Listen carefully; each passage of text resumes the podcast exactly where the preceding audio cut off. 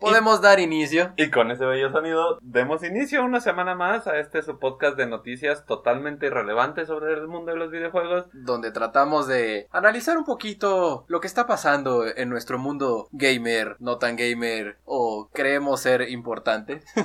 Somos importantes por una sencilla razón. Porque tenemos la paciencia de grabar esto, número uno. Y número dos, porque si no, ¿para qué chingados lo estamos haciendo? Pero no, no es cierto.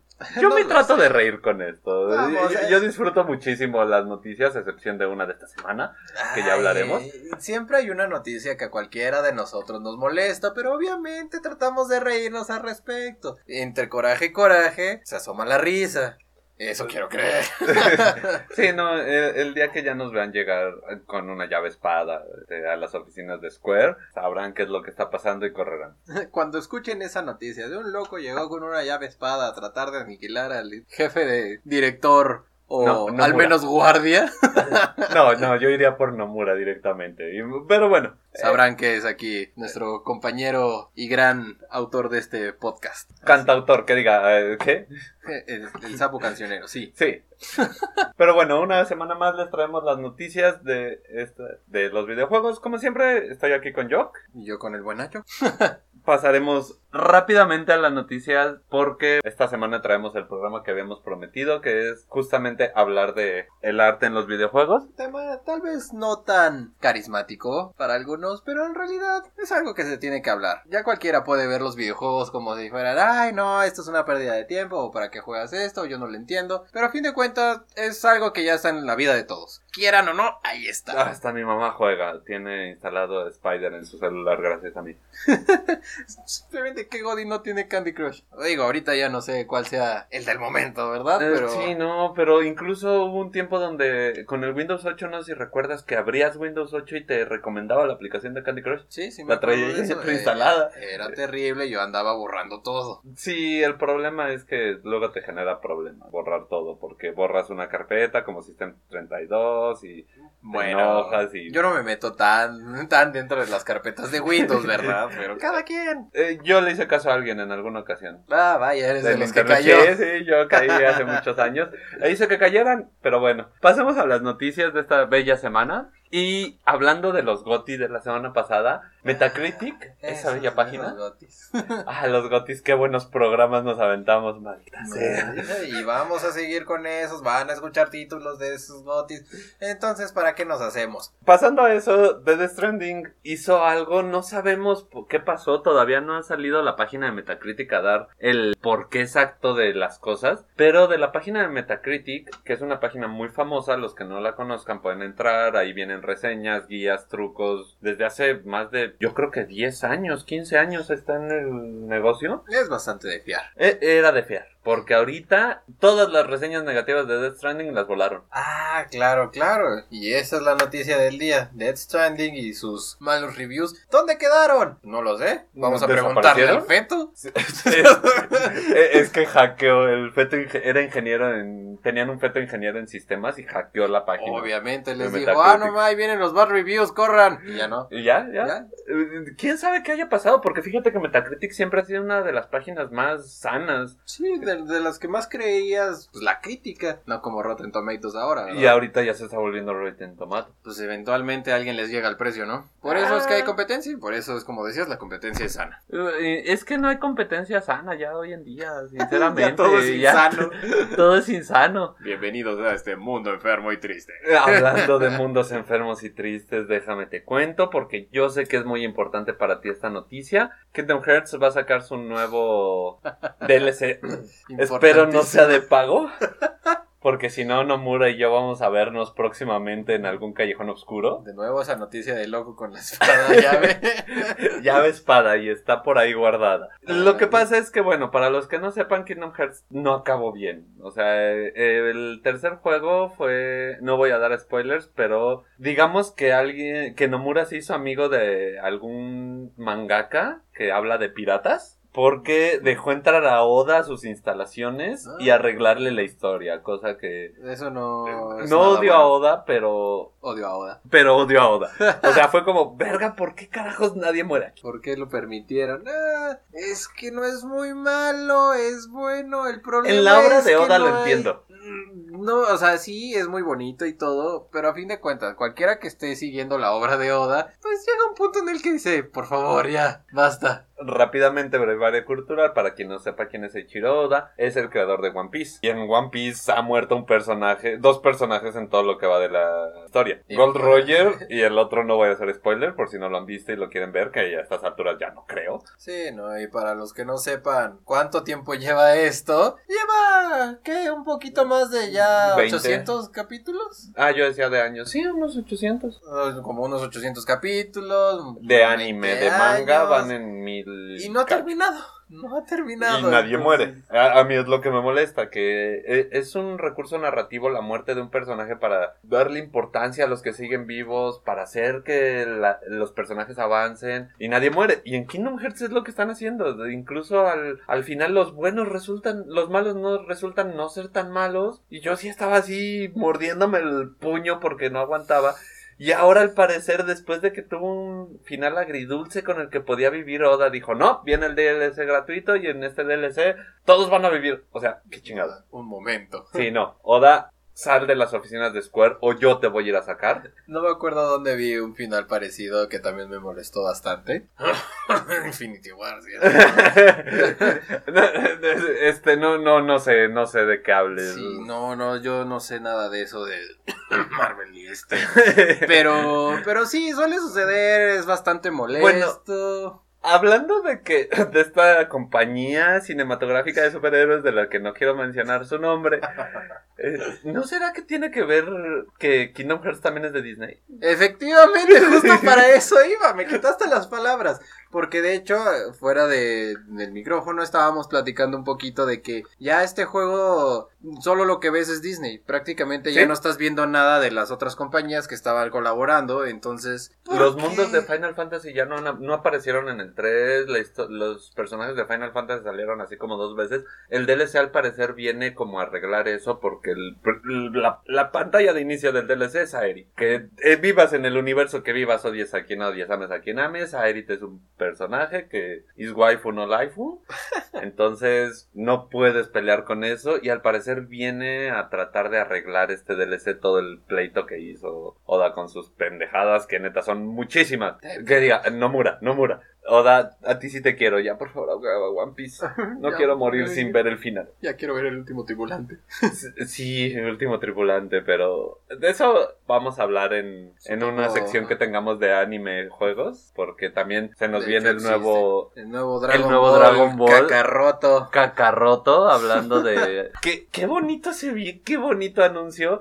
Esta vez sí com- me comprometo una disculpa por no haber dejado los links en la descripción del último programa, pero lo subí de rápido. Yo he tenido una semana muy estresante en el trabajo, pero eso ya se acabó. En el siguiente capítulo, este sí me comprometo a poner los links. Y este de Dragon Ball Kakaroto, Dragon Ball Z Kakaroto, güey, qué bonito se ve. Sinceramente sí, los gráficos se ven preciosos, los efectos súper bellos y vaya para su trailer, qué belleza, El de verdad me supieron ganó, llegar al corazón. El trailer me ganó porque... Eso fue lo importante de esto, porque la verdad ya uno no espera mucho de estos, de estos juegos. O sea, al menos yo en lo personal. no ¿Son buenos juegos de peleas? Exacto. Pero se acabó. buenos, pero ya no les, no veo que saquen algo nuevo. O sea, No, pues ponen está- cositas de pues crea tu personaje. Están haciendo la, mundo, pero, mm, este, la, ma- la Street Fighter. O sea, Mm, mismas sí. bases, no está roto, no le muevas. pues sí, y ya. Entonces, se ve bastante padre. El tráiler está increíble, güey. Eso de que el niño se trata de transformar en Super Saiyajin. ¿Quién no lo intentó de niño? Y si no lo intentaste es porque naciste después de que estaba Dragon Ball en la televisión. Porque de verdad, no mames. Yo me vi reflejado en ese chamaco. Tú no eres de los nuestros y no viviste eso. Y si ves el tráiler y no te llega al corazón, ¿qué te pasa? No tienes vida. No tuviste una infancia Dragon Ballesca, ni de los Sí, caballeros. supongo que eres de esos raros que no veía de esas series. Que la verdad, para esa generación, sí era raro que no vieses de esas series. Es que era lo único que había que ver. Era eso. Chespirito. No, creo que eso no nos tocaba, al menos a nosotros creo que no nos tocó. Sí estaba, pero eran esas horas en las que nadie quería ver la tele, que ah, vamos a comer y es lo único que hay. Mm, no, según yo, este Chespirito estaba en ese entonces a las 8 a la porque acababa Dragon Ah, Ball, es acababa cierto, este. Pokémon y empezaba Chespirito, porque ah, en contrapunto en el 7 daban el Los Simpson. Ah, qué rayos. Bueno, ya, ya, ya el Alzheimer ya me está pegando. No, no te preocupes, yo me acuerdo más que nada porque uno, una persona con la que yo me iba a quedar de vez en cuando, este, su mamá no la dejaba, lo dejaba ver Los Simpson porque no le gustaba, que eran muy groseros y bla, Sí, bla, ya sabes. básicamente, la Pero- moral de la madre. Nos poníamos a ver este Chespirito y yo estaba así atacándome contra la pared hasta desmayarme.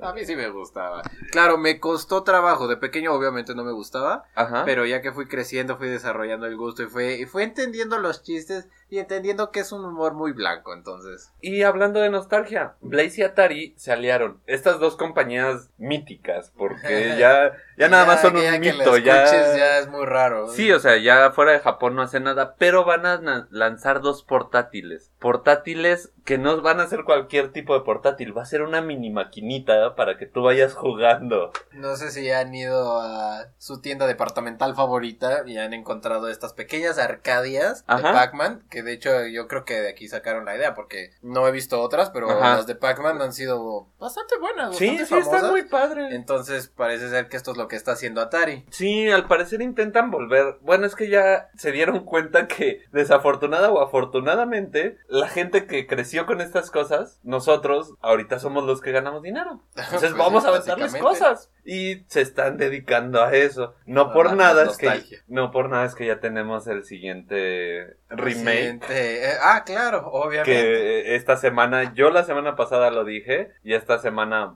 vaya que me dio gusto ver qué tan bonito está quedando Resident Evil 3. Efectivamente, porque si un Goti no hacía falta, de seguro va a estar para el siguiente, porque viene este próximo año. Sí, sí, la velocidad con lo que lo hicieron es sorprendente. Así es, de hecho estábamos viendo el tráiler y le digo, no, pero ese ya viene para el próximo año. No, ¿cómo crees? ¿Cómo que lo van a hacer tan rápido? ¿Se van a tardar? ¿Lo van a retrasar? No, mira, ahí dice. Y es para abril, güey. Para abril ya, en cuatro meses. En cuatro meses tenemos Resident Evil 3 Re-Edition. Pues vamos Que- a ver qué- va a ser el nombre sale. que le van a dar. Porque ahorita todavía no, no hemos visto al malo malote de... Al señor Don Nemesis, como lo Exacto, dije. a ver cómo lo dejaron, que ese, ese es tu miedo. Ese es mi miedo, ver qué le hacen, porque daba miedo en, en 64 bytes, creo que eran, o 128. No me acuerdo, No se veía re feo. Sí, bueno, Eran en esos pixeles. pixeles. Eran los primeros polígonos, ¿no? Pero Entonces, a ver qué tal. aún así me daba miedo. Ahora veamos cómo Sí, nos dan por miedo. supuesto. ¿Qué tanto creen que, crees que cambia la historia? Porque la del 2 cambió muy poquito, pero fue bastante adaptable. Eh, esta, por lo que veo, sí, sí le van a mover un poquito más. Obviamente la tienen que adaptar, no van a matar la historia, no la van a hacer a un lado. Pero por lo que vi, se ve un tanto diferente, ¿no? Sí, como que... Bueno, es que te, te va a dar un... Yo siento que te va a dar un mundo más abierto. Porque el Resident 3 sí, era más de efectivamente. tener... De estar en la calle, de estar, Estar dando buscando de aquí allá. vueltas. Sí, claro. Entonces yo creo que va a ser un- regresando. ¿Cómo, cómo se llama este juego? Que es del creador de Resident Evil que salió, es que era un detective que se llamaba Ca- Castellanos. ah, caray, es- no, ahora sí que me tienes perdido, no sé de qué me estás Ah, se hablando. me olvidó el Yo, nombre. Lighton, eres tú. Mm, No, para nada. No puedo ser tan grande como el profe. No, el profe. Es el profe Lighton que me ha enseñado mucho y su hija está, uff, de, que este, Sí, ya vi, ya vi Evil que te Within. estás yendo Evil Within. El Evil Within, ¿jugaste ok, el dos? Ya veo, no, ¿O lo llegaste a ver? no. He jugado el 1, pero el 2 no. bueno, el uno sí es muy pasillo, o sea, sí es un Resident hecho y derecho. Sí, claro. Pero el 2 sí es un. Sí tienes tu overworld. Tienes tu mundito abierto donde puedes. Dar las buscar- vueltas, decir, ah, creo que me hizo falta algo por acá. Ajá. regresar, Encuentras este, el extra de las armas, cosas así. Yo siento que va a ser algo así como Evil Within 2. Le tengo ganas, obviamente. No le voy a decir que no. Si tengo la oportunidad, me voy a ir de hocico por él. Con estas ofertonas. Ay, las ofertonas que me acaban de regalar, pero no te puede todavía. Not today, baby. Y volviendo también a lo básico, Snow Bros y otros juegos se van a meter nuevamente. El catálogo de Topland va a entrar nuevamente a Arcadias. Van a ser Arcadias para Japón. ¿No sabías que en estos últimos años han estado desapareciendo? Ya hay alrededor de mil Arcadias aproximadamente en todo Japón, que antes era Sí, que. pateas una piedra y le pegas a una maquinita. Básicamente era lo que uno iba a ver a Japón, eh, estos centros comerciales donde pues, más que ir a tiendas de ropita, cosas así, era más bien ver un mundo de Arcadias. ver Arcadias que ni te imaginabas, porque uno piensa aquí la típica de King of Fighters, Sí, sí. Los Simpsons, pero no, yo he, he visto videos porque Sí, obviamente no, no me he dedicado a, a ir a Japón. Desgraciadamente todavía no. Lamentablemente, pero he visto unas máquinas impresionantes. Por ejemplo, yo soy fan de los, de los juegos de ritmo, Ajá. como la Pump It Up, eh, algunos sabrán de ello. Y hay unos de ritmo que se ven impresionantes, no sabes las ganas que tengo Los de tambores, yo le traigo muchísimas ganas a los de tambores, güey. Y pues obviamente acá... No, acá no nos para nada, llegan. no los es encuentras. imposible. No, a mí me gustan las de shooters. Yo era muy fan Time Crisis. de Time Crisis y de la de House of the... House of the Dead. Que originalmente no sabías House of the Dead se jugaba con un teclado. ¿En serio? Sí, Ah, caray. sí era para Dreamcast y le conectabas un teclado al Dreamcast. Ah, eh, Y incluso puedes buscar este gameplay. Eh, Con el teclado lo que tenías que hacer era teclear las palabras que te pedían. Ah, con razón, con razón, con razón, porque una vez vi que un animador que me gusta mucho, eh, para los que quieran ver, es un poco random, la verdad es un animador que hace cosas Como medio... todo lo que ves. me- sí, un poquito, medio bizarras. Su canal se llama Terminal Montage. Ah, ya. E hizo uno de, de este House of the Dead que eran los personajes tecleando palabras y yo, qué raro, ¿no? Como, ¿por qué? Y ahora mira. Sí, en el juego original es así, pero pues con la pistola fue muchísimo, fue un arcade muchísimo. legendario, no por nada salió de Japón, pero en Japón podrías comprar tu Dreamcast, conectar tu teclado y era para que los niños aprendieran a teclar. Ay, ¿y por qué yo no aprendí a teclear así? Me lleva. Sí, yo, yo aprendí con un juego. Sí, o sea, yo en también. taquimecanografía me daban un, este, había un jueguito que era dispararle a vaqueros que iban bajando como si fuera Space Invaders y Ah, tenías que ok. teclear las palabras para ir acabando con los vaqueros. Primero eran letras, Pero no te iban tratando de matar demonios, zombies, cosas sí, raras. obviamente, no hubiera estado Así le echo más ganas. encantado, ¿no? Pero sí, pero bueno. este, las arcades están desapareciendo y todos estos juegos como Super, este, Super Mario Bros. ya iba a decir. No, Somos un lo- juegazo, compañeros. Van Somos- a ver próximamente. Oye, sí, algún día se verá por ahí. Pero Ah. como Super Snow Bros, este, Noob Beat. Tequipaqui, pues, Sí, juegos que son más, este. Eh, Pues más de, del otro lado del es porque... la gran mayoría. Aquí el más importante para nosotros es Snow Snow Bros. Bros, que, que todos lo jugamos, de verdad, ese, creo que todos lo jugamos aquí, este jueguito donde eres un monito blanco que aventaba, pues, no sé, pixelitos blancos y Y llenabas hacía de bolas nieve, de ah, nieve. el- El 2 era increíble, Era no sé si recuerdas. sí, por supuesto, yo era una yo cosa amaba preciosa. usar al del tornado. Al güey que hacía ¿Estaba tornado. No, el roto era el del agua. Ay, bueno. El del agua porque aventabas por todos lados Los las cañerías. lados, pero bueno. Pero el del tornado iba hacia todos lados. Y si Era tienen algo de ruleta, güey, ya sabes que lo amo. Entonces, bueno, las arcades están tratando de regresar a Japón. Qué bueno, porque, pues, sinceramente, sí, sí, es, sí es parte del patrimonio que nos ha brindado Japón. Es de las cosas que uno disfruta mucho. o sea, es, es como cuando vas a una- un lugar de Arcadia. La verdad, yo sé que ahorita todo el mundo es como, ¿para qué? Tengo mi consola, lo que quieras. Pero es muy diferente experimentarlo así tal cual, todo esto. Sí. El estar parado frente a la máquina, eh, diseñada específicamente para ese juego. No por nada, incluso para los juegos de pelea venden los las La- tablets. No sí, me acuerdo sí, cómo sí, se llaman, los controles los en controles de arcade. Ajá, los sí, controles es tipo arcade, tal tipo cual. arcade. Eh, Mi hermano es, es fanático de, de los juegos de pelea Sí, y tiene su control de Arcadia. Entonces, Porque es necesario, porque ahí es más cómodo. Yo, las únicas veces que puedo ganar en Soul Calibur a nuestros amigos han sido en arcade. En el entonces- Soul Calibur que estaba ahí en Mundo E, no sé si recuerdas que lo tuvieron por años. Y Sí, ese claro. estaba conectado a la red global. Ah, caray. Sí, este, el que tenía el mayor puntaje de ahí podía reclamar premios en la, para ir a torneos y cosas así. Pero obviamente no había la información que hay ahorita para... Entonces, En ese ya, ya entonces. sabes, si encuentran ahí un Oxen, pues ya.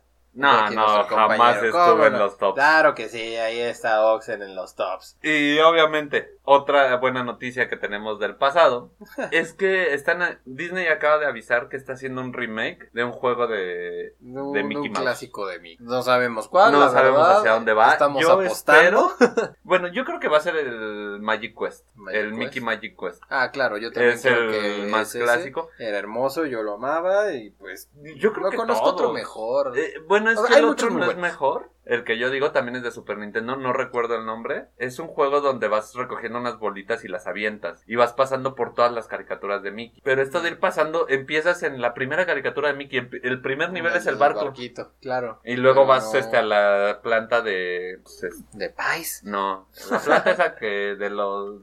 Se me olvidó el nombre de, Ah, este los cuento. chícharos mágicos. chícharos Sí, mágicos, sí, se me El olvidó el castillo en el cielo de los chícharos mágicos. Claro, eh, pues no. Es Y que así- siento que sí lo he jugado, pero no. Era, era muy fácil de conseguir, pero... Y mucha gente me dice lo mismo, es que sí me suena el juego que me estás diciendo, pero no me acuerdo. Es que y vas pasando por fantasía y pasas por un buen de cosas y está muy bonito. Me pues gustaría voy que a fueras... tener que jugarlo ahora mismo. Te lo, te lo, lo debo de tener en el emulador, te lo paso, porque hace poquito cuando estuve streameando lo tuve ahí. Y hablando de cosas aún más antiguas, o sea, ya estamos hablando de siglos atrás, ¿se nos viene un nuevo, este, Walking Simulator? No, No, ¿Qué no lo sé, es como. Es que es un una- género nuevo. ¿Cómo podría decir? No, no, no. Me suena un poquito más a, a este tipo de juegos como, como Life is Strange, donde vas siguiendo una historia que simplemente tú dices, ah, ok, sí, no. Donde yo creo que sí va a tener que ver las decisiones que hagas. No mucho, porque a fin de cuentas es muy lineal y nada más te está dando una historia Bueno, donde no tiene más ni más. Está abierta a interpretación todo lo que pase.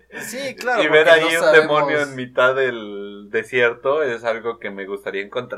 Y al parecer sí va a pasar, Y ¿eh? al parecer va a pasar. Porque hay, un, hay un pequeño tráiler donde nos muestra esto. Pero, por Va- favor, dime, Para, ¿qué para los que no saben de qué estamos hablando, si miran al cielo y ven con fe, podrán ver la llegada de I am Jesus Christ.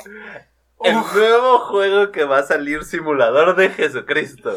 En serio, cuando lo vi casi se me voltean las tripas.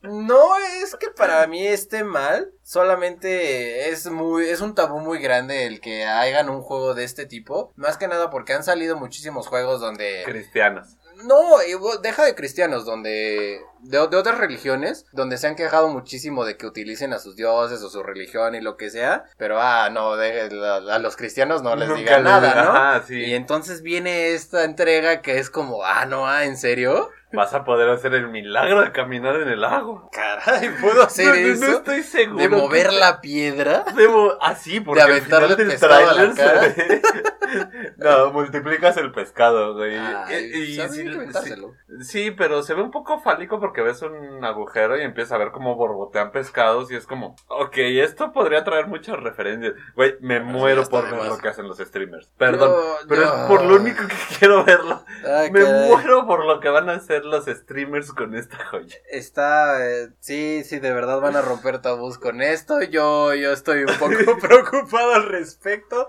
porque yo soy de las personas que aunque no soy religioso, me gusta respetar la religión y no hablo nada más del cristianismo, de todas. Sí, yo respeto, pero cuando Pero me te dan encanta una... burlarte. Pero cuando es que si te dan una bazooka en un videojuego la usas y si te dan un videojuego de religión lo usas. No, no, no voy a decir que no. He jugado Smite, así que Entonces he usado a los dioses. Entonces, sí, sí, ya eh, sé. No, pero en Smite los tocan de una manera muy muy céntrica, les dan bastante respeto, ¿eh? A mi gusto Smite toma las las deidades y las historias de los dioses y sí les da el respeto debido. Pues estoy seguro de que sí. Pero ese es un juego de muchas personas y que es competitivo. Sí, El claro. problema con este es que es un juego de una persona. donde te está llevando por la historia que según está tal cual escrita en la Biblia, entonces... Entonces, sí, por más que esté bien hecho, güey, lo van a destruir. volvérselo. Lo van a destruir, lo Ah, juro así en nombre de Jesús. juro que lo van a destruir. Chucho, si estás oyendo esto, qué bueno. No lo haga, compa. Ah, Se Dios, no, va a estar loco, ¿qué increíble. a hacer? Hablando de gente que ya está disfrutando cosas, acaba de decir, ¿te acuerdas que te hablé la semana pasada del señor Phil Spencer? Sí, claro. Pues adivina qué dijo, que ya tiene la Scarlett en su casa A y ver, que está ver, ese funcionando. hombre loco. Y que le está funcionando y que está... Sí, no, el, el señor Phil Spencer ya, ya sí nos volvió a romper. Sí, ya, ya, ¿Cómo sales a decir que tú tienes el preview y que está increíble? O sea, se está anunciando ahorita PlayStation 5. Ya les traeremos un especial con las noticias recopilatorias porque hasta ahorita han salido cosas muy... Un poco X. vagas, entonces no, Entonces no queremos tampoco sentido. dar algo así al aire. Que bueno, acabamos de demostrar que somos videntes. Así Porque es. todo lo que hemos dicho se ha cumplido. Entonces, Ah, caray. no, Hasta los, los vecinos locos. sí, no mames, me saco de pedo durísimo. Eh, se volvieron locos con la noticia pasada que les decimos. Pero ya empezó el señor Spencer otra vez con sus loqueras, con sus tweets sin sentido, a presumirnos que Ya la tiene la Scarlett y que le funciona chingón. Machín perrón. A ver, A ver qué pasa con Scarlett porque yo siento que se la van a retrasar. Nah, Le están pues, haciendo ¿cuántas veces demasiado no barullo. Pues ya lleva un año y cacho retrasado. Mm, Pues sí, de hecho me sorprende que, que se han tardado en sacar un nuevo, una nueva consola, porque ha habido fechas donde, ah, mira, ya salió esta consola, sí, y al siguiente año ya salió la nueva. Es como, oye, Pero es que, mira, también hay que tener en cuenta que ahorita sí ya están tratando de hacer una diferencia en cuanto a consolas. De la Xbox 360 a la One, es potencia. Sí, sí, efectivamente, la verdad no tenía mucho sentido. era- No tenía mucho Bien sentido. pudo haber sido 360 Plus. Dos. O algo así. Ajá. 362, estaría increíble el nombre. Pues estaría increíble. Y si la ponen como 369, las ventas se triplican. Nani. Microsoft, escúchame. Ah, sabes lo que se ¿Sabes lo que esta boquita tiene? Ah.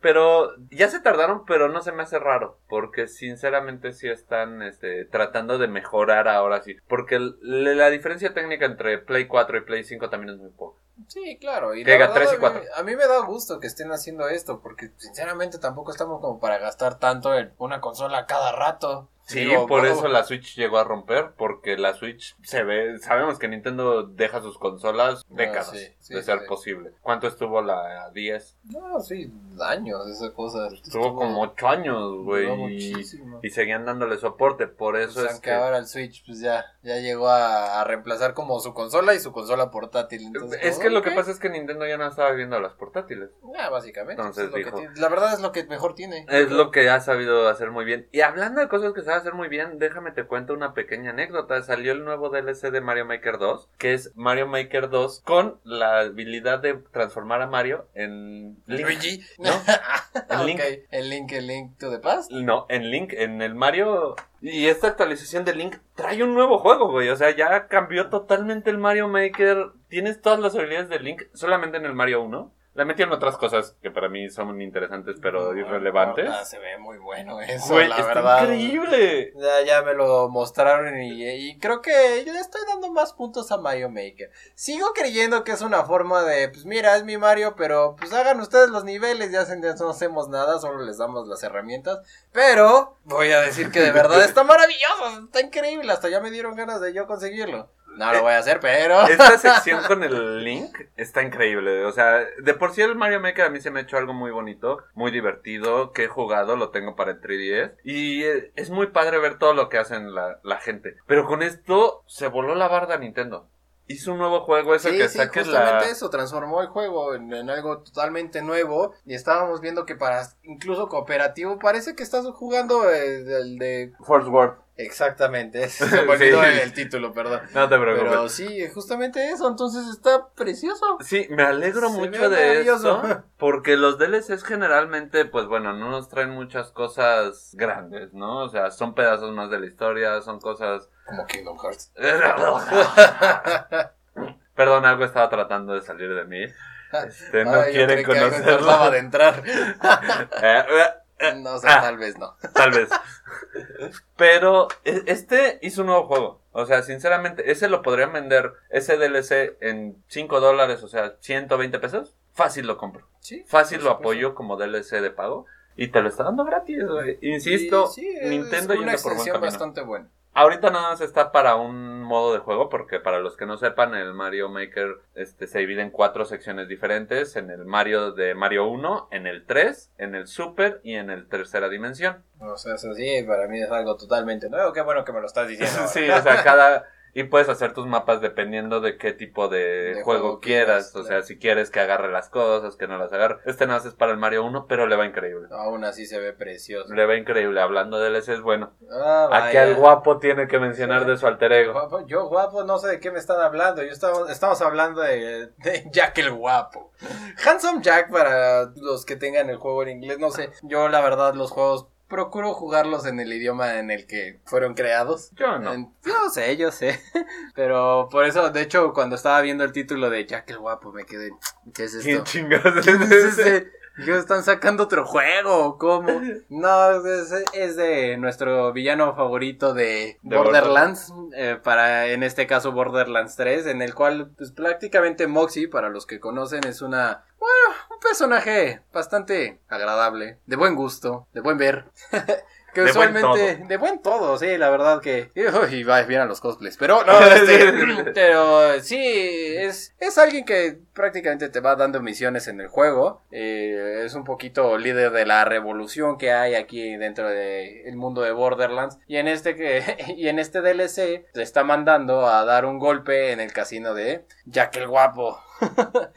Te duele, ¿verdad? Me, me duele un poco, sí, la verdad, yo. Lo siento, encuentro las noticias en España. Esos, esos títulos a veces me, me, me voltean un poco el mundo, pero bueno, se ve bastante interesante. Todavía no, no hemos podido ver por completo el DLC, pero siempre son divertidos, la verdad. Borderlands. Si algo que yo tiene no Borderlands que es. Sí, no, creo que esté fallando punto. aquí. La, es, está increíble. Vamos, ya con los comentarios de, de Handsome Jack, creo que tiene mucho este DLC. Y no es un, no es un cambio en la historia. Evidentemente, no, no creo que vaya a ser algo que rompa con el juego. Pero aún así le va a dar muchas horas. Muchos Oreos. Muchos, sí, yo, yo le pongo cinco Oreos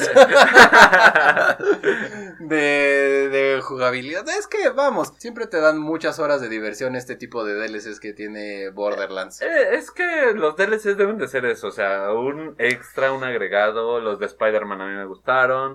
Este de Mario Maker me parece increíble. El de Kingdom Hearts ojalá y sea Esperemos decente. que, que le Y Borderlands no creo que haya fallado en, Sí, no, en- mucho tiempo.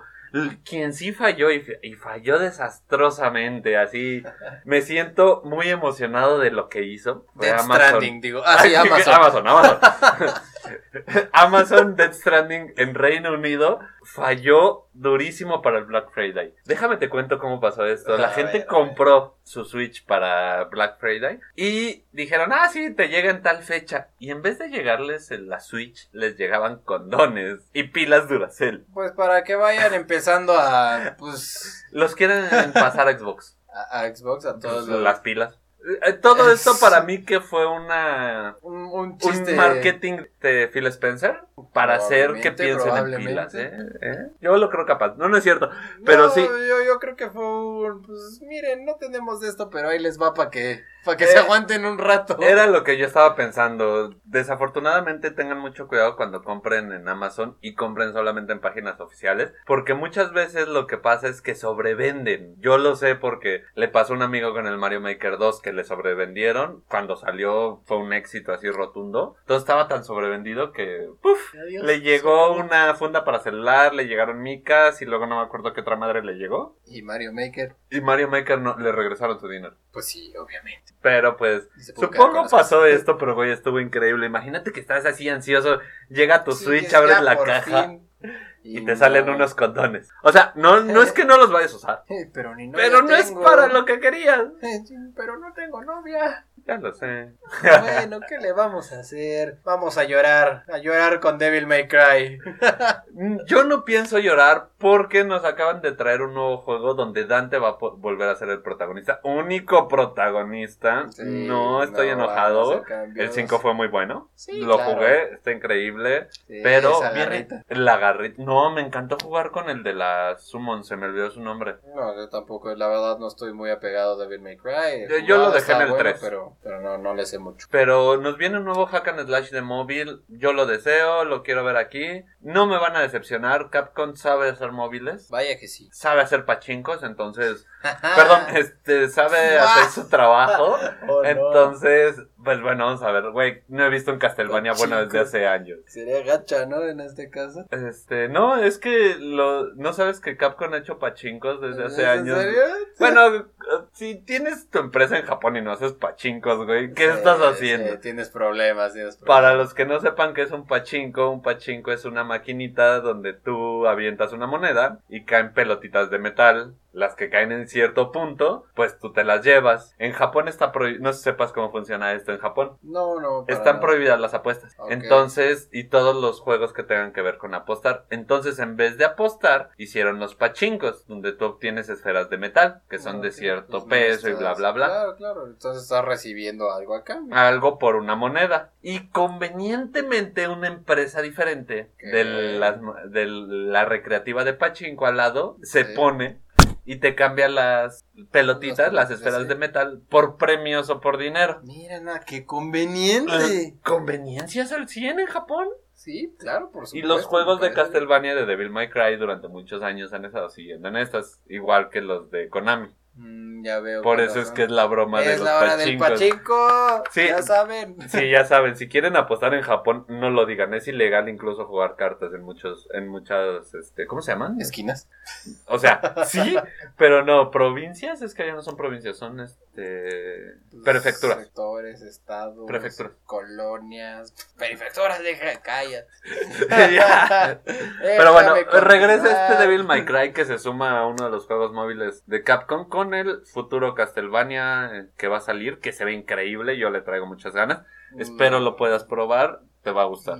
¿Cuál? ¿El Castlevania? El Castlevania que va a salir Oh, para celular. es que válgame, son títulos que no, no, no he yo sé lo que te mucho. digo. Y luego me tienen para móviles. Yo los móviles los tengo. eh, yo sé que me la vivo en los móviles y cosas así. Yo de verdad, de puro juegos móviles. Sí. Pero por lo mismo, juegos muy buenos de marcas grandes los he dejado. Porque a fin de cuentas, los móviles se vuelven este. Dame tu dinero. Sí, Pues, lo no sé. quiero y que se fíjate, últimamente que he estado jugando el Mario Kart, ya me ha resultado tedioso porque conseguir las putas gemas ha sido difícil desde que no tengo el pase dorado. Sí, claro. tardas está un muchísimo. más complicado. Y la verdad, está muy padre, te diviertes, te entretienes, pero cuando dejas el competitivo, por así llamarlo, en ese juego, ya no tienes el juego prácticamente, porque a cada rato te están cambiando cosas, dejan de tener eh, como estos power-ups tus personajes, tus pistas ya, ya no están en rotación, entonces pues, ya no puedes Sí, sí, jugarla. ya no puedes. Sí, entonces así como un casual. pues, Entiendo ya, lo ¿no? que dices, pero los gachas son lo que le dan dinero. Y Sí, desafortunadamente si les da dinero lo van a seguir haciendo. Exactamente. Pero te pido que pruebes el Castlevania cuando salga. Así Yo, yo voy a traer el Devil May Cry y el Castlevania, no se preocupen. Pero pues bueno, hasta aquí tenemos la sección de noticias. Recuerden esta... Eventualmente vamos a tener reviews de, Eh, de los móviles de, De los Capcom. móviles ya saben, va a haber reviews en, en la página porque no,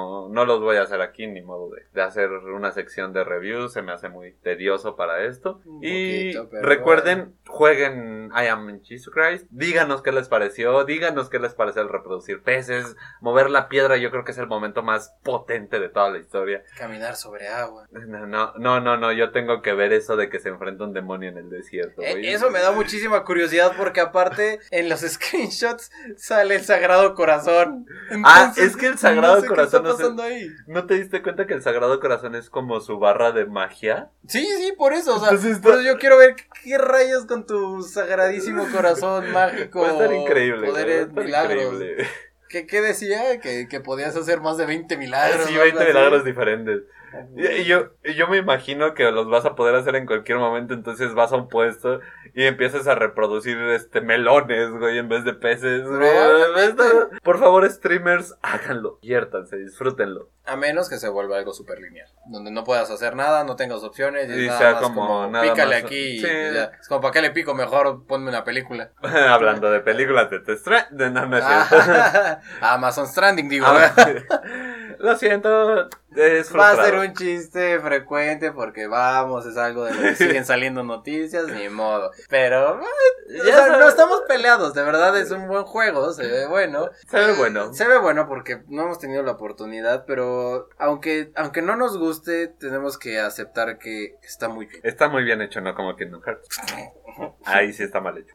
Bueno, Niños, ¿qué- qué se le Si quieren hacer videojuegos, aprendan lo que es una curva de dificultad. Ah, vaya, ya he visto, he visto muchas gráficas sobre eso. y- Sí, yo, son yo- buenas, son buenas. yo me he metido bastante en eso y ese es el problema que yo tengo con Kingdom Hearts 3. La curva de dificultad es inexistente, eres un dios dorado que va pateando todo. El Dios Ex. Sí, eres un dios, eres un Sora ex máquina, güey, que termina siendo un cero- cero- Sora ex máquina por dos. Bueno, Entonces, bueno, perdón, perdón, perdón. No, no, no. Con esto acabamos las noticias de la semana. No tengas algo más que mencionar. Además de que jueguen Jesucristo Super. Que diga, este, yo soy Mm. Jesucristo.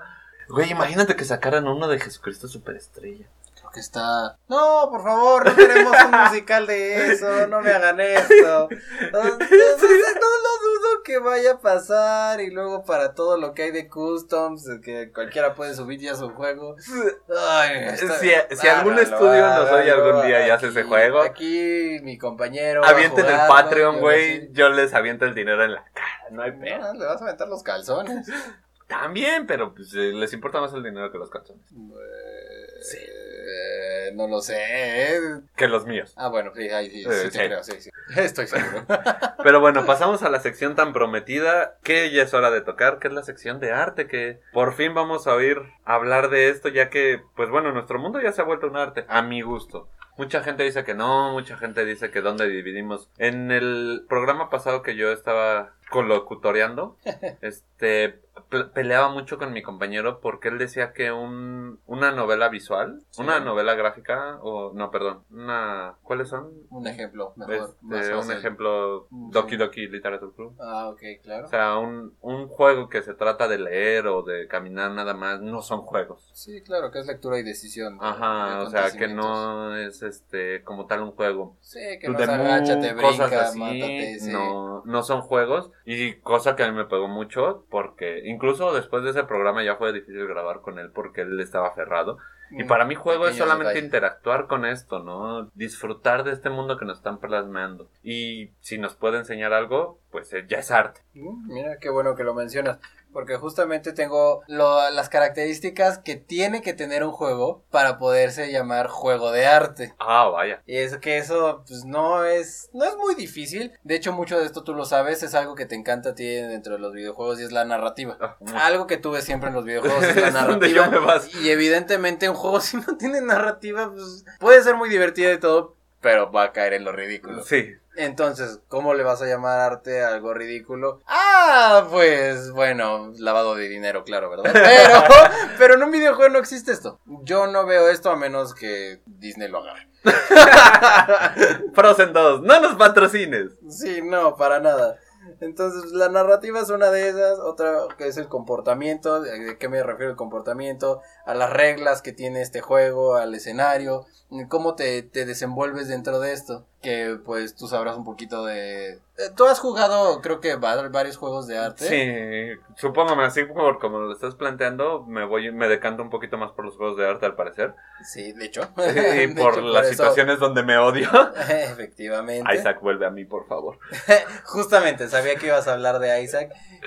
Por ejemplo, Isaac tal vez no tenga esta narrativa, tal vez su estética es muy bonita, pero no lo llamaría de arte, No, no, efectivamente. no, para Entonces, nada. Por eso este juego no entra como en el arte, más el comportamiento del juego. ¿Podremos decir mecánicas? Ajá, sus este mecánicas caso? son buenas, entonces ya tiene puntos extra. No llega a su totalidad en arte, pero Va para allá. un buen paso. Va para allá. Exacto, ¿no? y Ok, así, y así los buenos juegos. Obviamente, ya que estamos mencionando como la- las gráficas, la estética, tiene mucho que ver en esto. Eh, estéticas, pues ya cualquiera puede reproducir, agarra Unreal Engine y tiene Sí, algo eh, súper bonito. Pero también se trata de innovar. En, en cuanto a gráficos, se trata de innovar. Eh, Evidentemente no estás, este, Pac-Man. Podemos ver a Pac-Man. eh, El, el nuevo Pac-Man que, que está ahorita. ¿Cuál, cuál? No, no, no hablo de un juego, sino el Pac-Man de ahorita que está. Que, que ya tiene manos. ese narizón y- que tiene Ajá, sus ajá. manitas y guantes. O sea, ¿en realidad te gusta? No, me da un poquito de cringe. Exacto, o sea, e- es- eso es algo nuevo, pero es una estética fea. Sí, no, no, no lo cambio, sinceramente, por mi monito, mi pizza medio comer. Exacto, y de hecho esa pizza medio comer es uno de los juegos que está catalogado como juego de arte. Ah, carajo. Ajá, o sea, realmente suena algo que dirías como por qué, pero bueno, ahorita lo analizamos y vamos a llegar a eso. Otra es eh, otra característica es el espacio que hay. El espacio que hay den- dentro del juego, pues es- eh, me refiero al ambiente. Obviamente si el ambiente, por ejemplo, es un juego de terror, pero estás viendo ponis colorados, como pues no, no Ah, algo así como ¿no? Blasphemous, ¿no? No sé si hayas visto, hayas tenido oportunidad de verlo. No, la verdad no me suena mucho. Pero por ejemplo, algo que estábamos platicando un poquito de los juegos de Silent Hill, el corto que salió, el, el que era el PT, creo que Ajá. era ese. Evidentemente ese ambiente te da el terror. No, te, te daba pánico. te daba pánico dar un paso porque no sabías si te iba a aparecer algo, si te iba a caer un piano, si te iban a jalar las patas o, o iba a haber un vago en el piso. O sea, podía pasar. O sea, en el Exacto. PT todo te podía pasar. entonces ahí tienes, ahí tienes tu espacio. Y ya por último es el tiempo. El tiempo dentro de un juego, no estamos hablando de, del- de que si es I am Jesus Christ y, y- y- y es un juego antes de Cristo. Estoy hablando de, de la jugabilidad. De, ok, estoy jugando media hora y pues ya me aburrí, lo puedo dejar y regreso. O estamos hablando de, no, ah, está buenísimo, quiero seguir jugando, quiero seguir jugando. Ya lo acabé, ok, ya lo acabé, ahí lo voy a votar. O, o voy a seguirme a echar otras dos horas. O es más, ya lo terminé un año y voy a volver a jugar. Es algo que comentábamos en el primer juego, en el- la, en ¿En el nuestro primer ajá, nuestro primer podcast, que era, pues, ¿qué juego es el que siempre regresas? O sea, para mí es. Star Fox, que Ah, ok.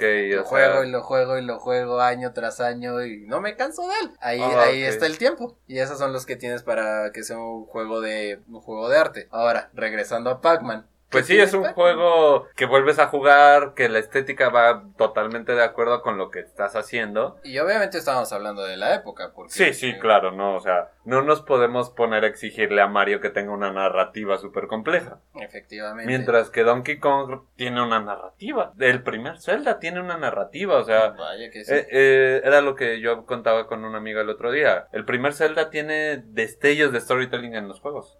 Entonces, sí, sí. Eh, Eso es lo que nos lleva, ¿no? A, a querer seguir jugando, a querer seguir una historia. Yo siempre he dicho que la razón para seguir jugando es acabar la historia. No te, no es qué tanto puedes lograr. Incluso en el Dark Souls, a mí no me atrapó la historia, por eso yo no lo acabé. Sí, pero- veces pasa. Hay un juego que se llama Ghost este, 1.0, Ok. que es un juego de, de plataformas, shooter, técnicamente, que es 8 bytes, muy bonito, bla, bla. Pero la historia a mí me tenía, era una historia básica, pero me tenía atrapado y quería acabarlo y lo puse en difícil y no me di cuenta hasta mucho tiempo después y no podía y no podía y regresaba al juego quedaste, por lo mismo. quedaste porque sí, tiene todo esto que a cualquiera... eh, Evidentemente muchos de estos llegan a ser un tanto personales. Ajá, sí, Pero para eso tenemos curadores. vaya. Y en este caso, o sea, probablemente nosotros no seremos los mejores curadores, pero hay una institución que los que saben un poquito de diseño, arte, cultura, lo que sea, sabrán del MoMA. MoMA, Momentai. Mamantai, no. lo siento, no puedo. Sí, maldita sea Digimon, infancia, ¿qué, qué, qué vamos a decir? Pero no, el MoMA, el Museum of... ¿Qué? Modern Art, Ah, ok. perdón, el Museo de Arte Moderno que se encuentra en Nueva York, tiene una sección dedicada a los juegos, a los videojuegos, específicamente videojuegos de arte, que es de lo que estamos hablando. Obviamente ellos te- toman en cuenta todas estas características y ahí es donde tienen esta sección. Perdón, ya me están cortando el tiempo. No, perdón. Es que... Sus chochos, perdón. Ya Sí, es hora. no, te- te- tengo que tomarme el medicamento para el Alzheimer. Entonces, obviamente no me estoy sacando esto de cualquier página de internet Sí, no, rara. de Atomics. Como sabrán, la tiene Tierra Atomics. No le tengo tirria a Atomics, solamente que si alguna vez han entrado a su página se darán cuenta que ellos oyen un rumor en la calle y lo hacen una noticia. Sí, cosas que estábamos viendo cuando estábamos tratando de darles estas noticias, que era como, no, esto, esto Esto no. no, no va a pasar. Pero bueno, si alguna vez tienen la oportunidad de ir al MoMA, van a encontrar una sección que está dedicada a estos videojuegos. Y como les dije, Pac-Man es uno de los que está ahí. Y no solamente viejos, no estamos hablando de juegos retro. Hay, por ejemplo, ah, probablemente no lo conozcas, Ajá. pero EVE Online es un videojuego Online. que trata de naves espaciales, No, de... no me suena. o, mm, no es Star Wars tampoco, pero es, es de viajar en el espacio, de convertirte tú en mercenario, mercader y construir tu nave prácticamente desde cero, comprar piezas, que tiene una, yo, yo, es más, probablemente, si te digo, eh, el sujeto más fresa sacado de la náhuac, que, que va al gimnasio todos los días, me dirías, pues este güey no juega esto. Ese juego es por membresía, o sea, lo puedes Wow. jugar gratis, creo, pero tiene una membresía. Él se la compra, él disfruta este juego. Entonces, obviamente este juego tiene algo que lo Algo está atrapando. es que es lo importante, ¿no? Que te atrapen. No, no es que sea el juego más refinado. En cuanto a arte, yo siento que los vemos desde el punto de vista de que los juegos ya se han vuelto una forma de expresión. Yo por eso los considero arte. Totalmente. Pero no, es que te atrapen y que tú puedas expresar, ya sea el ridículo, porque hay juegos como el de la, el ganso o la cabra, que son juegos ridículos. Oh, Pero buenísimo. Dios, todos los amamos, los jugamos eh, y los disfrutamos. Sí, por supuesto. Entonces sí, ya sí. que, le- que me traiga estas historias de cómo hay cosas que ya se valoran para que estos juegos sean re- realmente tomados como un arte, a mí me hace sentir bastante bien porque tú lo dijiste, Isaac no puede ser tomado como arte, pero sí se está pegando al, Como a los la- a la- cánones. ah, exacto, justo eso. Entonces, pues, ¿cómo, ¿cómo no notar estos videojuegos ya desde que aparecen en, en nuestras vidas? O sea, incluso personas que no los han jugado, los tienen como referencia en algún lado. Sí, Ya, claro. ya en películas, libros, es más, incluso Netflix. Todo mundo conoce Netflix, todo el mundo ha visto algo de Netflix y más de esta serie Black Mirror. Mucha gente se traumó con esto. No sé si conocen que salió la película Bandersnatch. Sé que salió, no la vi. Yo ah, no, espera, sí la vi. La odié. No me gustó para nada, pero bueno. está basada en un libro. Y Ajá. el libro se trata de una persona que está desarrollando un videojuego. Oh, vaya. Entonces, Tengo sí, que verla. tal vez. No, no, no la veas. Bueno, no sé. Mejor lee el libro. Yo creo que está Ok, mejor. ok. Pero, o sea, incluso en eso, no, no estás viendo una película de un videojuego, no estás viendo, no estás jugando un videojuego tal cual. Eh, en, en Netflix tal vez, Eh, como es que, que lo quisieron hacer Es así. como la introducción, ¿no? Sí, pero, ajá, pero exacto. Pero estás hablando de videojuegos, están ahí. No seas gamer, seas gamer o no, ahí está. Sí. Entonces es algo con lo que vivimos ya. En la mañana lo dije, o sea, en la mañana, eh, hace rato lo dije. En la mañana del podcast. en la mañana del podcast, porque recuerden que este podcast se graba durante 24 horas seguidas. Obviamente. Eh, en realidad ustedes lo que oyen es solamente las secciones que dejo después de la edición, porque desde las 2 de la mañana nos vemos hasta las 2 de la mañana del día siguiente. ¿eh? Entonces sí, grabando 24-7. Sí, no, forever 24 and nada más. 24 no. Sí, no, 24-7 tendríamos que estar agarraditos de la mano. Pero pues ya lo estamos. Pues sí, pero no lo saben. Ah, bueno, perdón. Pero Eh, todos, todos tenemos un acercamiento y ya que se están considerando como arte, eh, ¿por qué? Porque nos están trayendo muchas cosas. Nos están trayendo historias, nos están trayendo momentos, nos están trayendo revoluciones. Lo que pasó en China, gente hizo Ah, este en Pokémon Go, no, utilizó las redes de Ah, Pokémon hecho, Go como como pretexto, pretexto, para, para, juntarse. juntarse porque obviamente si te venden más en China empiezan con que ¿qué estás haciendo? A ver, Sí, esto no aquello. puedes. No, pues estamos jugando. Estamos Pokémon. jugando. ¿Y- ¿Y cuántas veces no nos han agarrado a nosotros policías? De hecho, muchos policías han Una anécdota jugando, graciosa, en Plaza Satélite eh, nosotros vivimos relativamente cerca y cuando salió el legendario, creo que fue Sabdo, si no estoy mal, nos juntamos más de 160 personas en el estacionamiento del Palacio de Hierro pero- Sí, estaba a la hora que salió De- de verdad, y la que- policía estaba ahí, pensaron que era un motín, se hizo un desastre, yo trabajaba en ese momento ahí, muchos de los conocidos que tenía empezamos a calmar el pedo porque ya nos querían aventar este, a granaderos y cosas sí. así porque estaban preocupados. Pero pues era gente inocente jugando Pokémon. China no lo hizo, China hizo lo contrario. Sí. Entonces ya cuando algo te puede llevar a crecer como persona, yo creo que ya puede ser considerado arte. Pues sí, vamos, simplemente ya llegó hasta. ¿Cómo era esta? El séptimo arte. El séptimo arte es el cine, ¿no? Efectivamente. Pues ya tenemos el octavo. En los Eh, El, octavo pasajero. Ah, ahí va, Ah. ahí va. Ah, referencias muy malas. No, es una muy buena referencia, maldición. ¿Por qué no me aceptan? Acéptome a mí mismo.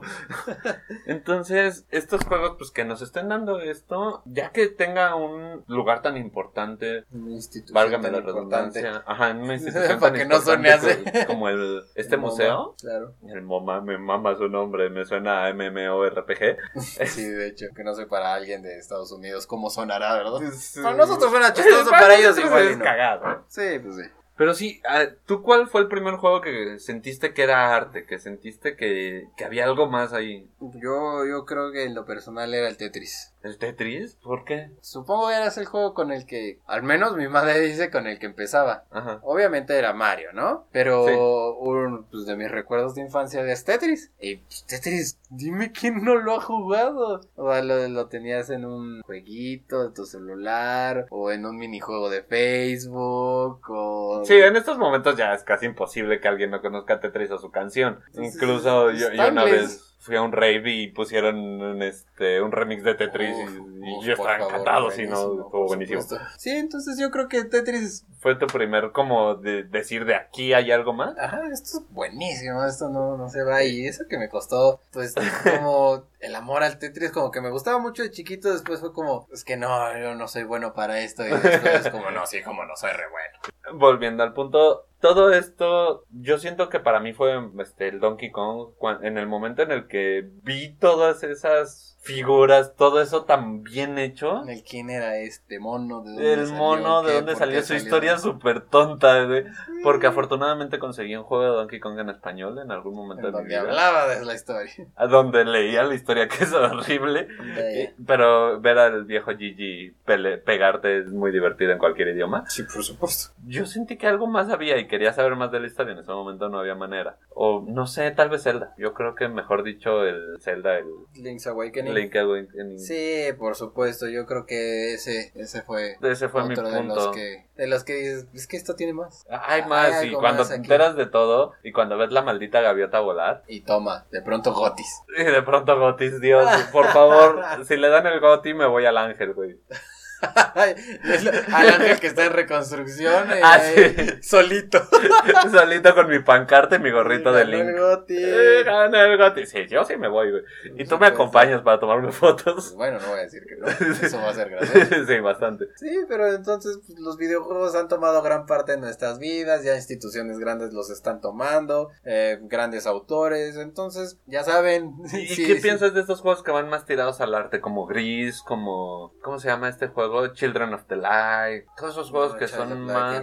claro. más dedicados como a la estética, más dedicados a narrarte de una manera diferente, a lo que tú dijiste, innovar de es- esta narrativa, innovar esto de gameplay, Pues estas creo que mecánicas. es un poquito ya pues, de lo que uno quiere innovar. O por ejemplo, pues de dónde creen que salieron las películas? Ah. De, de alguien que quería hacer más que un libro, que quería llevar un li- libro más allá de solo letras, que querían que la gente pudiese visualizar su historia. Aquí, eh, por ejemplo, podría ser que alguien quiera visualizar su historia, ver eh, lo que tiene en su mente, estos colores, estas formas, e incluso que pueda interactuar con ellas, que no solo sea el, pues bueno, siéntate y ve lo que está pasando en la pantalla. Si no vive la pantalla. es exacto, enamórate, sé el personaje tú, tú lleva la historia. Entonces creo que, que va de, de este lado y, y gracias a las nuevas tecnologías también, pues cualquiera puede, bueno, sí cualquiera, la verdad. Si le Sí. echas ganas, cualquiera puede crear esto,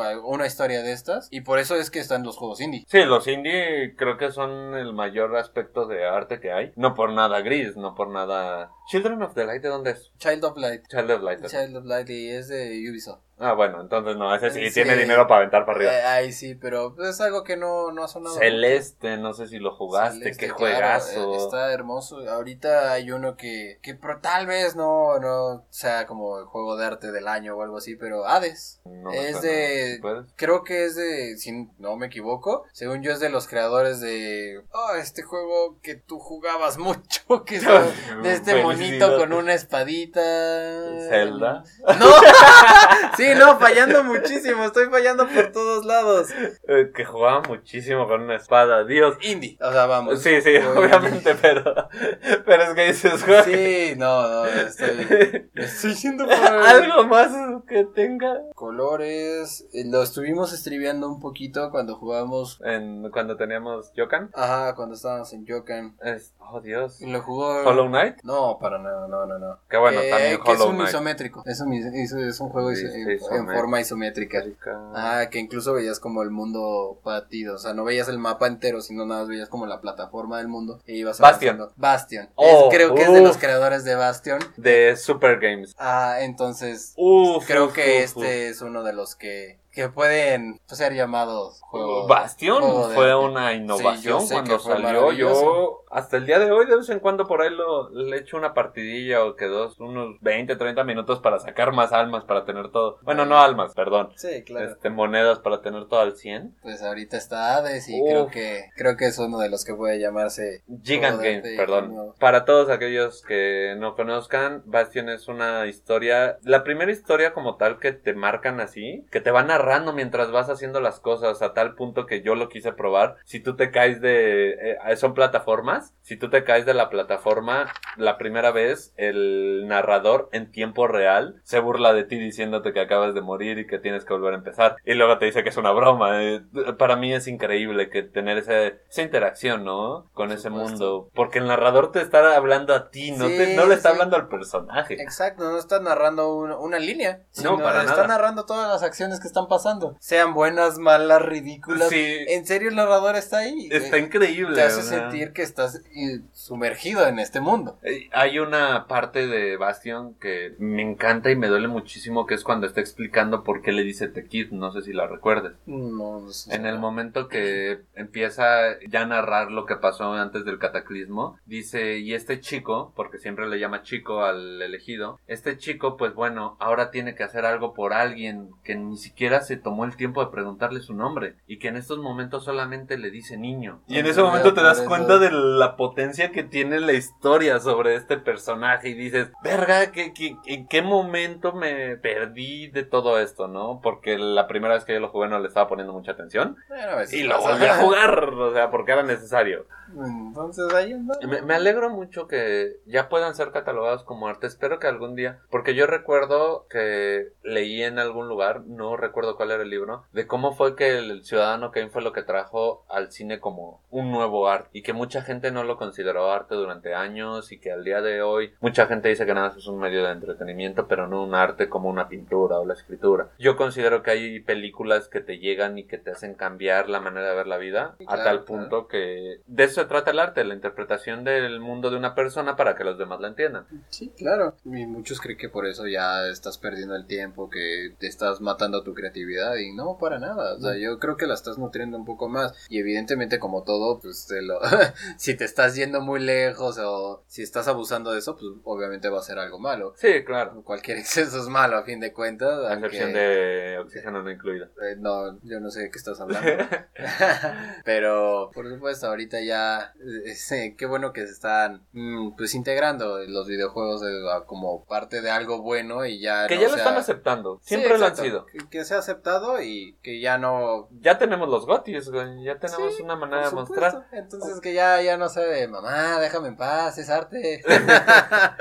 Que bueno, o sea, yo lo viví con los libros, que de repente leía libros y era como, ya deja ese libro y ponte a estudiar. Pues, ¡Chinga! Entonces, ¿qué, qué es estudiar o cómo? Y, y después fueron los videojuegos, pero siempre es disfrutar, ¿no? Lo que haces y verlo como lo quieres verlo. Sí. O sea, si ustedes quieren agarrar un juego de peleas como King of Fighters y decir que es arte, denle una razón a ese arte, denle una razón. Tal vez no lo sea para los demás, pero para ti lo es. Street Fighter es arte. Es uno de los juegos que está... ¿A en el poco MoMA. Street Fighter está en el MoMA? Fighter es uno de los Oh, juegos. Dios. Bueno, es que sí, eh, tiene narrativa desde la... Bueno, no, desde la segunda parte, la primera no existe para nadie. Sí, es, es- es la segunda. Si la que alguien ahí, dice ¿no? que jugó el primer Street Fighter te está mintiendo. Sí, no, eso no existe. Todo, Sí, todo el no. mundo jugó el 2. Nadie sabe cuál es el 1. Entonces, de todas maneras, esto me alegra mucho. Me alegra saber que le estén dando una parte tan importante porque, bueno, sabes que yo soy muy Verde fan, pero hay cosas que no investigo como estas, obviamente. Sí, por supuesto.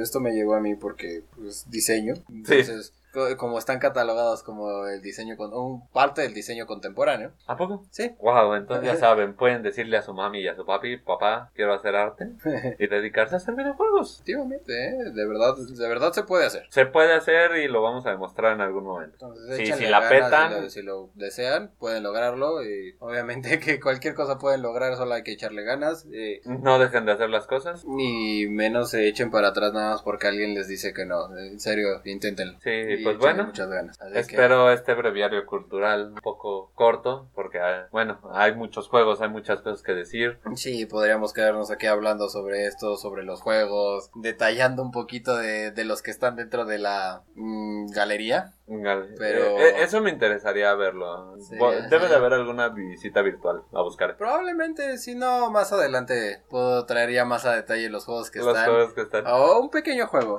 Me, me, me- me puedo inventar un pequeño juego sobre esto, pero, pero ya será más adelante. Sí, con ahora creo que abarcamos bastante y creo que explicamos bien un poquito sobre por qué están considerados como arte y podemos pasar a otro arte. Al arte de amarte por Napa. Quien conozca esa página, por favor, venga y abráceme. Lo había olvidado.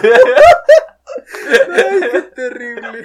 Pero bueno, pasamos al momento estrella de la noche, que es la cerveza. El arte líquido. La sección de arte líquido. Arte líquido. Qué bonito Entonces, arte. El día de hoy les traemos una entrega de una casa cervecera ya, ya famosa, ya bastante conocida aquí en México. La, cervec la cervecería, bueno, la Minerva. No, sí, sí. sí, Creo que claro. ya muchos la conocen. Pero obviamente no me quise ir por una cerveza típica. Una de, ah, pues sí, la Minerva de, de- de- de- que, que tenga más malta. O la que sea stout o algo de. Quería irme por algo un poquito más ¿Arriesgado? arriesgado, raro. Y me fui por una Ita. me, me da mucha risa la, la nomenclatura. En realidad, eh, bueno, mm, si no saben, para los que no sepan un poquito de, de nomenclatura, es Imperial Tequila Ale. Ok, o sea, conozco la Imperial Ale, pero nunca había oído de una Imperial Tequila Ale. El, eh, simplemente le están poniendo tequila porque, por lo que aquí dice, está reposada en barricas de tequila. Ok, Entonces, no eh, está sé, mal, eh, veamos. según el, el- el alcohol está un poquito alto, es un 7%. Bastante alto para Sí, cerveza. Exacto, entonces suena interesante. Para los que no sepan qué significa el Imperial, es piensen como un doble en algo. Ah, o sea, si, si tu cerveza es una, no sé, Indian Ale, si es Imperial, Imperial, Ale, ah. es como un poquito más que no el doble. ¿Es pues. como expreso? Ah, por así decirlo, es Ah, como, como un doble. Como si te sirviendo un doble. Uf, Entonces, eso es lo que le traemos esta noche a nuestro querido público. excelente, veamos qué tenemos. Y yo, mm, mm, ajá, me voy a matar. Ah, sí, La con esa consiguió. apertura tan mala y con un dedo ah, atorado. Prometo traer un... Es que en esta casa no hay... Es Me sorprende que esta vez no quisiera arruinar su bella dentadura el joven. que no iba a sonar en la en el micrófono como la habría. Pues, de hecho, bueno, a menos que se hubiera Acercado muchísimo. Entonces- Este es el... Ok, bueno. Ah, es cierto, es cierto. Sí, por razones de seguridad social. No Ah. te doy seguro, entonces tengo que buscar el que no te lastimes. Sí, por supuesto. ¿Cómo vamos aquí? ¿Cómo va la entrega de este vaso? Digo, por lo que estamos viendo, va a ser un poquito fuerte el sabor. Sí, va a tener un poquito de notas tequilosas. La espuma se ve... Está espumosito, está, se ve, se ve bonita. sabroso Es eso. que a mí, fíjate que me gusta la espuma. Claro, muchos la niegan, pero es una parte importante de la cerveza. No me acuerdo La si de la semana pasada, que la espuma era así Ah, súper... espesita, sabrosa. Para los que no sepan, no sé si lo he mencionado en otro episodio podcast. la espuma es importante porque mantiene la cerveza. Es algo que evita que se nos, por así decirlo, desgasifique. ¿A poco? Es lo que mantiene la cerveza con su sabor. Por eso ya cuando te la estás terminando, que ya no hay espuma, Ya no lo- los, ajá, exacto, el sabor ya no es lo mismo. Mucho de lo que pasa cuando uno pues, deja la cerveza y es como, ay, sabe a miados, pues Porque ya... Oh, vaya. Ya saben, pues, aquí aprenden. Pero bueno, a probar. Salud. Mm, te deja el sabor muy rico en la boca. Mm, es la palabra correcta. Si te... El, el sabor es... Yo le, la pensé que iba a estar más fuerte. Yo también. De hecho, no soy muy fan de esta, de este tipo de cervezas, las que dejan en barricas de ron, tequila, lo que quieran. Yo he probado otras y no he sido muy fan de ellas. No, no. Pero en este caso, la verdad, el sabor no se siente como tequila, no se siente a un agave, no es algo que digas, ay, no es cerveza. No, no, para No, nada. sabe a cerveza, o sea, sí te, te deja una nota de tequila, Sí, pero, pero es muy suave. es eso, nota. No es, ay, pues sabe el tequila ahí que se lo aventaron. No, para nada. No, sa- sabe a bueno. que sí nada más la reposaron, sí nada más fue un, un saborcito Le doy su intrigante. Sí, es, es como esa chica que ves de medio perfil, pero no estás seguro de quién es. sí, claro. Entonces, sí, el sabor es fuerte. Lo que sí es que para una Imperial, eh, de nuevo regresando al nombre, eh, el lúpulo es lo que sabe dentro de una Imperial. Y en este caso sabe, pero no tan fuerte como supuestamente debería de ser. Más, sin embargo, está mal dicho eso. Sí, pero no importa. No, lo siento, soy horrible. Uh, Mi léxico. no, no, no. Qué bueno que me detuve. Pero, sin embargo, está, está muy rica y tiene buen cuerpo. Entonces se compensa un poco. Sí, el Por así cuerpo decirlo. no es tan agresivo, por así decirlo. No es tan fuerte. No, pero está arriba de nuevo de una comercial. Sí. Sí, no, por supuesto. Y eso que esta, la Minerva, es bastante Eh, comercial. Sí, Minerva sí es una Dentro de las que- artesanales es comercial. Entonces. Sí, no sé dónde esté, pero sí la he visto en muchos supermercados, incluso en Oxxos. Sí, ¿no? De, de- de- de nuevo tendré que hacer mención de esta tienda Horrible. Voldemortiana. de la cual por la favor no se acerquen, no va a chupar su alma. Ah, tiene, tiene cosas buenas, lamentablemente, pero no, No eres fan. no soy fan, no soy fan de los dueños y esas cosas, Sí, sí.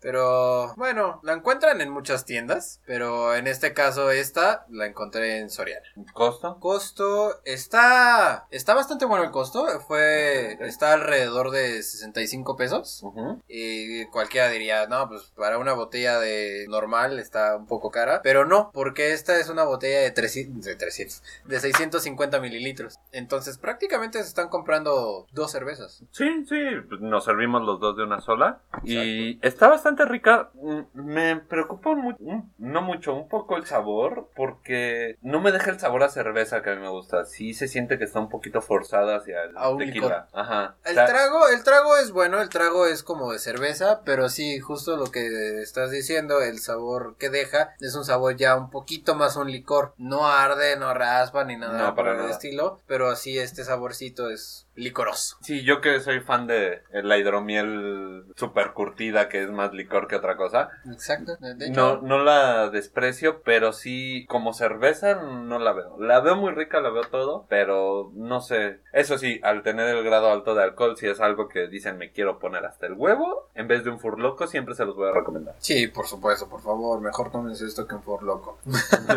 Por favor, ámense. Si saben apreciar las cosas buenas de la vida, O la vida como tal. agarren una de estas cervecitas. Sí, está bastante rica, sinceramente. Y Bueno. para juzgar la cerveza, En este caso de nuevo, Minerva, Ita. Ita, Imperial Tequila Ale. Ale. Qué- Qué bueno también, perdona mi ignorancia, ¿qué es la Ale? Porque la otra vez nos explicaste la red. La red. Ajá. Él es, es solo brebaje. Ah, ok. El L es solo hablar del brebaje. Ah, ok. Sí, es que como sé que cada una tiene sus definiciones, por eso un pequeño breviario. Y bueno, vamos a calificar a esta pequeña bebé. Entonces empezamos por el buen sabor de esta belleza. En cuanto a sabor, ¿qué te parece la fortaleza? ¿Cuántas todo? corcholatas le das? Cu- ¿Cuántas, co- ¿Cuántas Oreo le das a esto? Ahora vamos- van a ser Oreos. Yo digo Eh, que es mi culpa, ok, sí. me parece bien. ¿Cuántas Oreos le damos? Veamos un traguito. Yo en lo personal le doy un 4. Es un sabor fuerte, es un sabor... Se siente el sabor de la cerveza, que es por la cerveza que estás tomando y por qué lo estás Sí, tomando. por 4 bien, bien merecido. Merecido. El tequila se sabe, pero no atosiga. Está Algo muy importante. rico, pero yo sí me voy a ir más abajo y me voy a ir por un 2. No le estoy denigrando en ningún sentido, no estoy diciendo que sea mala, no, para nada, por favor, pruébenla. Está muy rica, pero para mi gusto es un sabor que que se va rápido. Lo tomas, te lo pasas y se va y lo que te queda es el, sabor, ajá, el regusto que dices del tequila. Bueno, de no tequila tal cual, pero del- de un licor. Bien licor. Sí.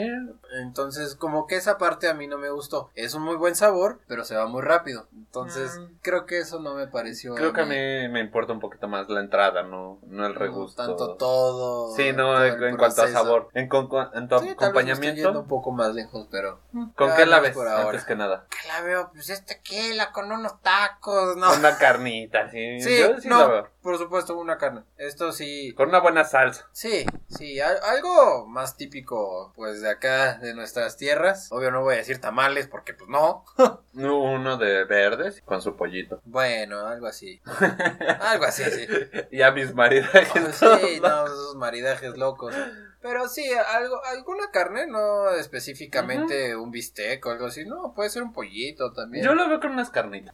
Uy, unas carnitas. Ah, Creo que tengo hambre. Pero, pero sí, suena algo salado, evidentemente. Una carne. Si, si no son carnívoros y les gusta más eso de ir a pastar, pues digo, sabrán de sus, de sus suplementos. Yo, la verdad, no, no le sé. Y no estoy menospreciando a ningún vegetariano. Yo lo he Yo sí. intentado. Yo lo he intentado y, y por mí dejaría la carne al 100%, pero mm, yo sí disfruto mucho de, de las comidas con, con todos mis compañeros, familia, y es algo que pues no pienso dejar pues solamente por, por mi necedad. Sí, pero bueno, unas carnitas que le quedarían bien.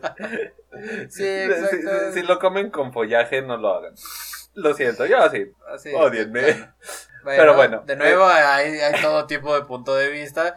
Como les mencionábamos, no somos ningunos expertos y venimos aquí a compartir un poquito. Ay, lo siento. No pasa nada. En cuanto a acompañamiento, ¿cuánto le darías en estrellas? En, en Oreos, perdón, para acompañarla. Ah, un acompañamiento. Yo no la veo acompañada, ¿eh? La siento, ¿No? o sea, sí la podrías ¿Tú acompañar. crees que está sola? Pero siento que es más, como dije hace rato, en vez del furloco. ¿Quieres ir a la peda? ¿Quieres ir? Siento que es para eso. Yo, yo en este caso sí, Sí, le doy cuatro Oreos. Eh, yo voy por unas dos y media Oreos. ¿Eh? sea, Mira, se volteó en este caso. Ok, pues digo, ya lo mencionaste, tú lo ves como algo nada más para disfrutar solo y ya. Yo me gusta porque no es un sabor que se robe el protagonismo de, de la comida. Entonces creo que lo puedes acompañar bien. Mm. Tal Por vez. eso, por eso es que yo se lo estoy dando tan elevado. Es un sabor rico que no va a borrar tus alimentos, pero lo puedes disfrutar con y incluso puede mejorarlos. Bueno, no mejorarlos, pero acentuar ciertos detalles de- Ciertos de- del platillo. Entonces, creo que... creo no, que la, con- no la consuman con follaje.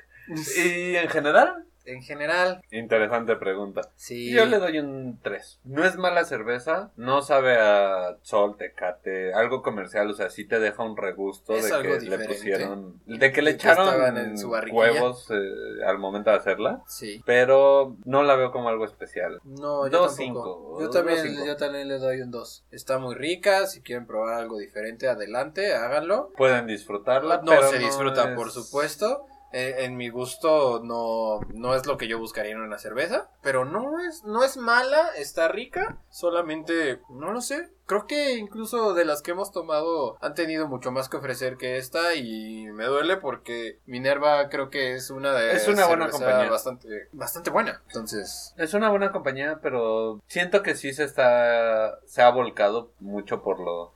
Porque sea un poco más comercial. Lo que eh, en hacerse comercial, en hacerse para todo. Y bueno, si eres para todos, no es que seas malo, pero tienes que abarcar un público más general, como los videojuegos. Sí, no te puedes ir a, Algo a tan específica. sí, tan- Entonces- tan únicos. Yo siento que es una cerveza, va a sonar un poquito mal mediocre, está rica. Sí, sí, sonó mal. Sí, suena mal, pero no, no lo digo porque sea mediocre de que Sí, no, no pueda llegar a mal. Y, y son Ajá. orines, no, para nada. sino que es una cerveza básica, clásica, no es fuerte, sí se siente ya con los tragos que le he dado, sí se siente el licor en la boca ya, pero aún así no, no la veo más para allá. Sí, no, no es algo que digas quiero repetir. Tal vez sí, pero justamente como en O una sea, si te la ofrecen, dices sí. como en una pero yo ir a buscarla, Ajá, sí, no. o sea, como por ejemplo para mí el, el enano del Barbarroja que para Navidad Sí, yo voy a va. tener una de esas cervezas en mi mano porque la tengo que tener. Pues sí. Pero esta sí es como, ah, hay de eso, ¿por qué no? Sí, si me la ofrecen, venga. No le voy a decir que no. Sí. ¿Y tu general? Ah, no, dijiste que dos también, ¿verdad? dos, sí. sí. Yo dos cinco, porque no, no la veo tan abajo. Sí la veo como una cerveza comercial, pero no tan... No que no le hayan puesto el amor. Sí, eso sí. Yo creo que, que cuando lleguemos a darle una o cero a alguna. Uno, yo creo que va a ser una teca. Es que pues, ni es artesanal, esa es un cero. bueno, un sí, hay que poner parámetros de una vez. Cero es tecate y, y ¿qué, qué le darías de cinco? Cero es refri del Oxxo. Mm, Hasta la pinche cerveza esta la de... Cucapá, ¿no? Ahí la- en- ajá. Creo, creo que No, ¿cómo se llama esta que la, la que tomamos la semana pasada que era de, Ah, de claro. botella de plástico? Por ahí todavía tengo una botella. No me acuerdo, sí. creo que- Nevada. No, la verdad no me acuerdo del nombre, pero... Pero hasta esa tenía como algo especial. ¿Era- ¿Ese es un uno? Sí, yo creo que ese es un uno y la Tecate cero. Pues la Tecate cero, ok. Tecate. Y Sol es menos uno. No, sí, sí, esa es que me... Sol y Corona. Eso no es Entre, bueno. si te ofrecen entre Sol y una Corona, ¿qué haces? Corona. La No sol de sé. verdad, no, no, horrible, no la aguanto, no la soporto, no nada. Yo no soporto la Corona. Es que, bueno, sí, no. Pero Eh, es que es como mucho gusto. ya nos ¿no? estamos yendo para otro lado, Sí, no, pero no, sí, nos sí. no. vamos. Ya sabes que yo me enrollo como persiana, pero. Como bueno, persona. como persona. Justamente eso. Pero bueno, algo más que agregar en esta bella noche de viernes o jueves o lunes. No sé qué es. O día, o, o día O de la semana. Pero ya dije noche. Creo que sí. Y si no, ya lo dijiste. Pero, pues no, creo que no hay nada más que agregar. Solamente que, ya saben, aquí estaremos tratando de traerles las mejores y más jugosas noticias que encontremos del mundo gamer y no tan gamer. Por el momento así será, pero próximamente tendremos una sorpresa, ya verán. De mi parte también sería todo, no sé si tengan alguna duda, aclaración, recuerden seguirnos en las páginas de Facebook que es Super Real Bros y próximamente abriremos un Twitter en cuanto averigüe cómo se utiliza Twitter. Probablemente lo haga yo entonces. No sé usar. y yo tampoco sé usarlo. Sí, pero- yo no sé, perdónenme, pero yo no sé usar Twitter, siempre me han dicho que es la manera más rápida de obtener noticias hasta de videojuegos, De hecho, pero no, nu- nunca le he entendido ni dado amor no, a no soy fan de eso tampoco. Pero bueno, Entonces, hay, hay que innovar. más que innovar hay que hacer las cosas. Sí, hay que formar parte de- del grupo social. No sé. Pero bueno, próximamente traeremos más noticias, más cosas, más cervezas. Recuerden seguirnos. Si gustan dejarnos comentarios, mentadas de madre, estoy a sus órdenes en el Facebook. Unas buenas sugerencias de tal vez una cerveza que quieran que hagamos un review. Sí, próximamente también les comento, va a haber un evento el día 15 y 16 de diciembre, esto todavía va a salir para que puedan ir, que es la posada cervecera patrocinada por Fallen Piano. No nos están patrocinando Mm, nosotros. Todavía. Ah, ¿Me estás oyendo? Eso sí, eso sí. Me estás oyendo. Que es un festival de cerveceros en la CDMX. Van a ir 16 cervecerías, es entrada libre, 14 y 15 de diciembre a partir de las 12 en Coahuila número 99, que si no estoy mal es la ubicación de Falling Piano. La entrada es libre para sí. que vayan, vean, prueben, disfruten. Y además va a haber un poquito más de cosas que ver, va a haber un poquito de artesanías, diseño, pues un poquito también para chacharear, para que Sí, tengas tu chelita, estés paseando por ahí y digas, ay mira qué bonito detallito para estas verdad, temporadas navideñas. Entonces, si pueden ir, nosotros estaremos tratando de pasar un día por ahí, saludar y tomar una cerveza. Así que Pero bueno, esto es todo por esta semana. Ya saben, que tengan muchas tardes y buenas gracias. y estaremos oyéndonos en la próxima semana. ¡Salud!